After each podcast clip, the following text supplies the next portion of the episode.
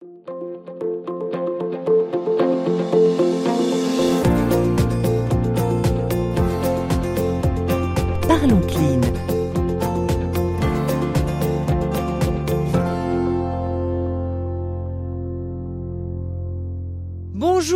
bienvenue dans ce nouveau numéro de Parlons Clean. Nous allons aujourd'hui parler de Cortexia, une start-up qui a développé un système de reconnaissance des déchets.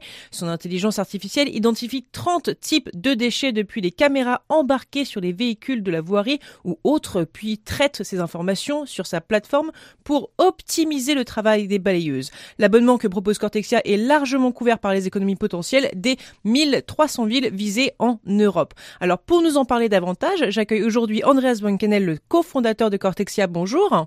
Oui, bonjour. Alors, dites-nous un peu comment un, euh, est né Cortexia, comment vous est venue l'idée de, de, de, ce système?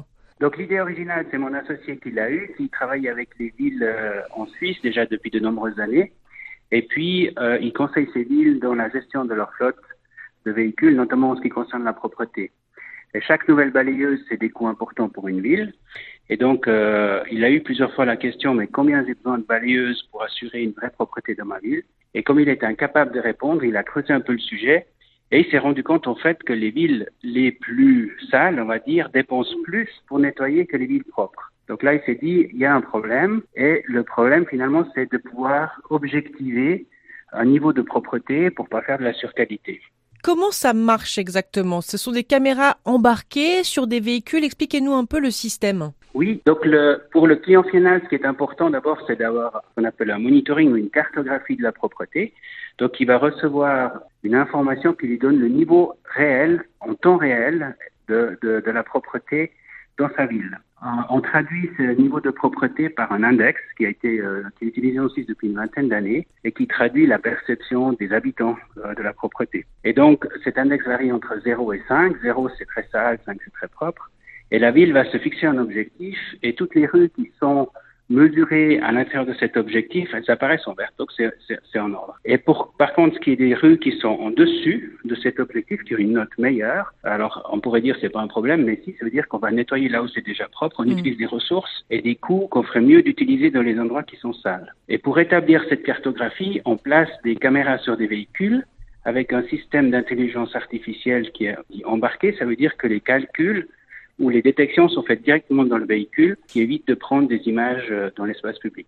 Alors, et, vous identifiez 30 types de déchets différents. Est-ce que vous pouvez nous en décliner quelques-uns auxquels nous pourrions, citoyens, faire un peu plus attention? Oui. Alors, donc dans les villes, en fait, euh, des déchets les plus fréquents, les trois déchets les plus fréquents, ça sera les mégots de cigarettes. Hmm. Donc on est capable, nous, de détecter euh, à 50 km heure un, mégot de cigarette sur une distance de 6 mètres. Voilà, ça c'est un peu la performance des algorithmes d'intelligence artificielle aujourd'hui. On a tout ce qui est aussi euh, les bouteilles, ou les bouteilles en PET ou en verre, et puis tout ce qui est papier. Ça, ça c'est ce qu'on a de plus fréquent dans les villes qu'on a mesurées jusqu'à présent. Il y a des choses qui sont peut-être plus gênantes, typiquement où on peut déclencher des alarmes.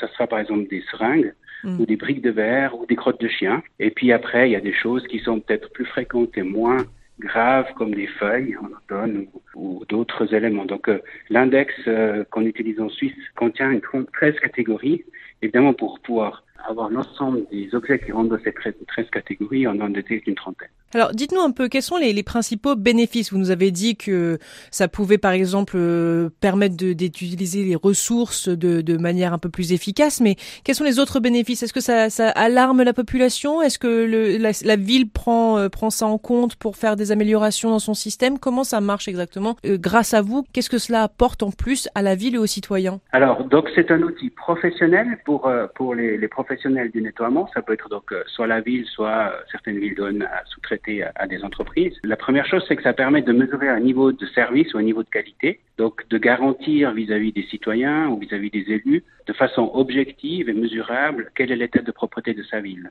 Mais je dirais là où c'est vraiment intéressant, c'est que ça permet ensuite d'optimiser, c'est-à-dire d'engager les bons moyens au bon moment. Alors, je peux vous donner quelques exemples. Donc, on a par exemple en Suisse où on a mesuré en fait l'efficacité des poubelles et euh, certaines villes, par exemple, je pense la ville de Nice, on fait l'expérience qu'en réduisant le nombre de poubelles, en les plaçant à des endroits plus adaptés, on arrive à réduire en fait les déchets au sol. Hmm. Et en même temps, on réduit les coûts parce que chaque poubelle, c'est de l'entretien. Donc c'est finalement bien en optimisant, c'est-à-dire en, utilisant mieux les ressources, qu'on peut, on va dire, faire plus avec moins. Hmm. Donc d'améliorer de propreté. Un autre exemple qui est très intéressant, je pense, c'est la ville de Genève. Donc toutes les villes souffrent en fait des problèmes des mégots et eux, ils ont décidé d'y remédier d'une façon, on va dire, originale. Et donc ils ont été mesurés d'abord les endroits euh, les plus critiques, ils ont identifié là où ils avaient des problèmes. Après, ils ont essayé de comprendre pourquoi. Donc, certains endroits, ils se sont rendus compte qu'il manquait des cendriers, d'autres où les comportements étaient inadéquats. Donc, la, la plupart des gens ne savent pas que lorsqu'on jette une cigarette dans le caniveau, elle va terminer dans le cours d'eau et euh, dans le lac chez nous, dans la mer chez vous. Et voilà. Donc, après, ils ont fait des campagnes d'information vraiment ciblées dans les endroits et sur les, les problèmes euh, qu'ils avaient identifiés. Donc c'est vraiment l'identification de certains endroits, de certains types de déchets et comment cibler mieux pour optimiser davantage finalement. exactement. Ce qu'il faut se rendre compte aujourd'hui, c'est que les gens qui sont en charge du nettoiement des villes, ils font un travail remarquable. Par contre, ils n'ont aucun retour d'information mm. sur l'efficacité de leurs actions. Donc c'est comme s'ils avaient un bandeau sous les yeux, qu'ils envoyaient leurs machines, etc., nettoyer en fonction au principe de l'expérience ou des habitudes. Alors que là, elles ont en temps réel un monitoring, c'est-à-dire mm. une, carte qui leur montre là où il faut aller, quelles actions il faut entreprendre. On connaît les coûts, on peut optimiser, on peut réduire l'impact sur l'environnement. Donc c'est un outil euh, qui est vraiment nouveau et qui va ouvrir des nouvelles possibilités d'améliorer la propreté des villes. Donc c'est un premier objectif, l'attractivité des villes, mais aussi euh, avec des ressources mieux utilisées. Alors dites-nous un peu quels sont les principaux défis auxquels Cortexia doit faire face? Alors la première chose, c'est qu'en fait, c'est très nouveau comme, comme système, ce qui veut dire qu'il faut amener les gens à travailler avec ces nouveaux outils. Ça peut faire un peu peur au début. Donc c'est là où actuellement on a un projet pilote avec la ville de Genève où on est impliqué avec eux sur un, des, une des zones de la ville et on fait des essais, on mesure les effets de chaque action qu'on prend. Et donc on voit aussi comment c'est accepté. Là on est vraiment avec les opérateurs, les gens du terrain euh, comment c'est accepté par, par les personnes concernées.